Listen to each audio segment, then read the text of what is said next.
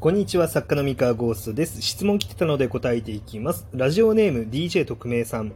たくさんファンがついている作家は売れると以前おっしゃられていましたが、売れない作品だけでファンがつくなどあり得るのでしょうか？それとも SNS などで芸人じみた立ち振る舞いをしてファンをつけているからこそなのでしょうか？という質問をいただきました。DJ 特命さん、ありがとうございます。えっと、こちら答えていこうと思うんですが、これ僕の放送をちゃんと聞いていただけてない可能性があるなとちょっと思ってるんですけど、あの、この話をした回に僕が何て言ったかもう一回聞いてほしいなと思っています、まずはね。で、そもそもですね、あの、売れない作品だけでファンがつくなどあり得るのでしょうかっていうこの質問の、えー、おかしさっていうところをですね、あの今一度ちょっと自身で、あの考えてみてほしいなって思うんですけれども、えっと、本を読んだ経験って作家の方でもあると思うんですね。この質問をいただいている方にもあると思うんですよ。で、僕自身も、あの、一読者として本を読んだ経験っていうのは普通にあるわけですよね。で、好きになった作品と売れてる作品って別に一致するとは限らなくないですかっていうところ。あの、自分の体験でこう考えたら、まあ、多分わかると思うんですね。その、売れない作品でファンがつくなどありえないっていう発想はおかしいと思うんですよ。僕は、そこは因果関係何もない。あの別に売れててもファンがつかないことはあるし、売れてなくてもファンがつくことはあるんですよね。なので、あの、そこがなぜ頭の中で結びついちゃってるんだろうっていう、その売れてないとファンがつかないっていうのが、まあ、ちょっと僕にはよくわからないんですね。で、僕の前の放送でも、あの、そういった説明をしていると思うんですよ。えっと、売れなかったとしても、少ない数だろうが、ファンがつく可能性があるっていう言い方をしていると思うんですね。ま例えば、その、まあ、世の中には全然あり得る話で、1万部売れてるけど、ファンが100人もつかないっていう場合もあるし、逆に1000部しか売れてないけど、500人以上ファンがつくっていうこともあり得るんですよ。それは売れるかどうかとファンがつくかどうかは全く別の事象だからですね。あの、っていうのは、中身が面白いからファンがつく、売れる、あ、ファンがつくじゃない。中身が面白いから売れるとは限らないし、あの、限らないんだけれども、中身が面白くなかったら、えー、ファン、あの、ファンはつかないんですよね。で、中身が面白くて、なおかつ売れなかったっていう結果のものっていうのは、まあ、ファンがつき得る。当然。当然ファンがつき得るんですよね。で、まあ、なので、まあ、そもそもその売れてないのにファンがつくのがありえないっていう考え方はありえないですね、それこそね。うん。で、えっとですね、また、SNS などで芸人じみた立ち振る舞いをしてファンをつけるっていうのも僕は一回も推奨したことがないはずなんですよね。あの、自分の作品に関係ないムーブで樹木を集めたところでファンにはならないっていう言い方を僕は結構これまでの放送で言ってきていると思うんですよ。自分の中ではね。まあもしかしたらそういう風に伝わってないのかもしれないんですけど、あの、SNS 芸人じみた、えー、やり方っていうのを、まあ僕は否定もしないけれども、あの、それでファンは多分つかないと思いますよっていうことを多分言ってると思うんですよ。で、えっと、ただ、SNS 芸人っていう言葉が、まあ、ちょっとふわっとしてるかなって思っていて、えーとまあ、例えばですね、まあ、あの自分はユリが好きであるみたいな発信をずっとして、えー、ユリ作家としてのポジションを確立しているっていうのは、あれは芸人ではなく、ちゃんとした SNS の運用ですよね。まあ、他にもモンスター娘が好きだっていうところを、えー、しっかりとブランディングして、まあ、自分自身もモンスター娘関連の作品をガンガン出し続けるっていうことを、まあ、やってツイッターでもそれをアピールしているっていう人もいるんですけれども、これも運用ですよね。これは芸人ではないです。で、僕が言ってる SNS で芸人じみたムーブをするっていうのは、まあ、本当に、まあ、なんでしょうね。うーん、まあ、本当に、まあ、変なことを言い続けるとか、えー、特に作品に関係ないけど炎上沙汰にガンガン顔出していくだとか物申しまくるとかあのまあ、そういうムーブのことですね。まあ、ただ、これも作品に関係あるんだったら別にいいんじゃないのって思うんですね。まあ、例えば、あの、ツイッターで、まあ、自分の、うん、なんかダメ人間な日常をさらけ出すっていうコンテンツをやってる作家がいたとして、それが出す作品と親和性があるんだったら、まあ、全然やればいいと思うんですよ。うん。えっと、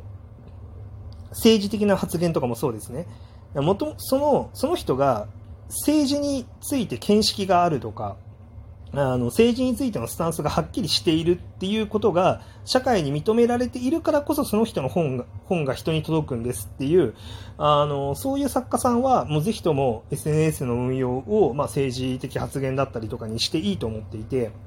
あのそれがまあ正しいブランディングだと思うんですね。正しい SNS の運用だと思うので、まあ、それは好きにすればいいんじゃないかなと思うんですけど、まあ、その作品と何にも関係のない芸人じみたムーブをしたところでファンは取れない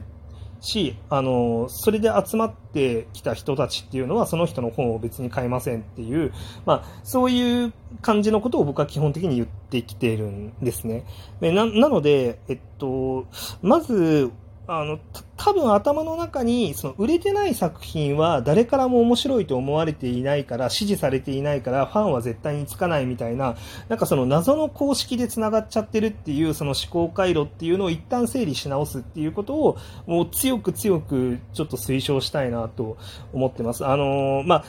今回ね、僕ちょっと、まあ、これまでに比べてちょっと強めのご、あのー、ごなんていうの、言葉の使い方でこうやって話してるのには理由があってですね、えっと、僕、この、まあ、ツイッターを通して、まあ、結構その、ライトノベルとか、ライトノベルに限らずエンタメ全体の界隈に漂ってる、あの、まあ、ちょっとした負のオーラみたいなものっていうのは、が、ちょっとね、個人的によろしくないと思ってることがあって、まあ、それは、あの、売上至上主義っていうのがすごくよろしくないと思ってるんですね。あの、極端な、こう、売れたものは正義。えー、売れてないものには何の価値もないっていう、そういう極端な思考っていうのは本当に良くないと思っていて、あの、僕はその、売れ、作品が売れなきゃいけないっていう感覚っていうのは、あの、良くない、あの、っていうのはなんでかっていうと、そう、売れなきゃいけないっていうのを絶対のテーマにしてしまうと、こう、裾の、なんて言うんだろうあの、多様性が保たれなくなってしまうんですね。あの、たくさんの売れないものがあるから、その中で売れるものが現れたりとか、あの、秀でるものが現れたりとかするのであって、あの、一番、実は一番良くないのは、あの、で、出てる作品がまんべんなく、ちょっとずつ売れてない状、売れてないわけではない状態であること。これが一番良くないんですよ。あの、ちょっとずつ売れてないわけではないぐらいの状態になってしまうと、まあ、それって結局、まあ、なんで売れてないわけではないぐらいで収まるかっていうと、まあ、確実にあの買う人はいるよねっていうところに向けた作品だけで全部ラインナップが揃っていてあのその外側に訴求する力が何もないっていう状態になってしまったりとかあとはその人たちが飽きてそろそろ味変いしてちょっとちょっと違うものを読んでみたいなっていう時に、まあ、全くなくなってしまったりとかするわけですね。で、あの、それは、そそれほどつまらないことはないと、まあ僕は思ってまして、で、あの、可能性もね、どんどん狭まっちゃうなって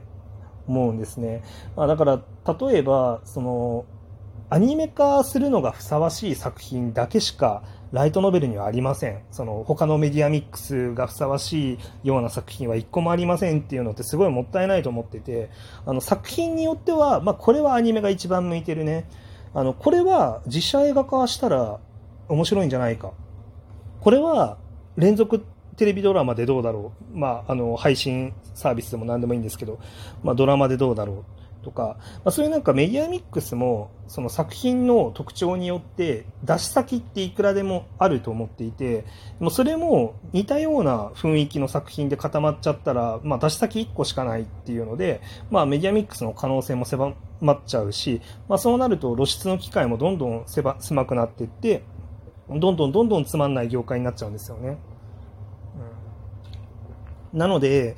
あの、で、正直、その、なんだろうな、まあ、売れるっていうのと関係なく、面白いとか、あの、ものすごく才能を感じるっていうのは、もう全然その、別のことなので、その、売れると関係なく、面白い才能を感じるっていうものっていうのが、出てきてで、そういうものを作ったら、まあ、多少なりともファンがつきますと。で、次に売れるっていうものと掛け合わせると、ものすごく、あの、爆発的にヒットしたりとかするわけですね。まあ、そのジャンプ系のね、雑誌とかが本当顕著だと思うんですけど、まあ、鬼滅の刃しかり、えー、チェーンソーマンしかり、怪獣8号、あの、しかりですけど、あの、まあ、かぐや様もそうですね。あの、別にもともと売れっ子だった人たちっていうわけではなくて、あの、彼らも、その才能があって、その濃いファンはつくけれども、まあ、いまいち、その、ヒットしない、あの、ヒット作までいかないっていう状態にあったんです。あの、スパイファミリーとかもそうだったかな。で、それは、その、才能があって、そのファンもついてたけれども、その、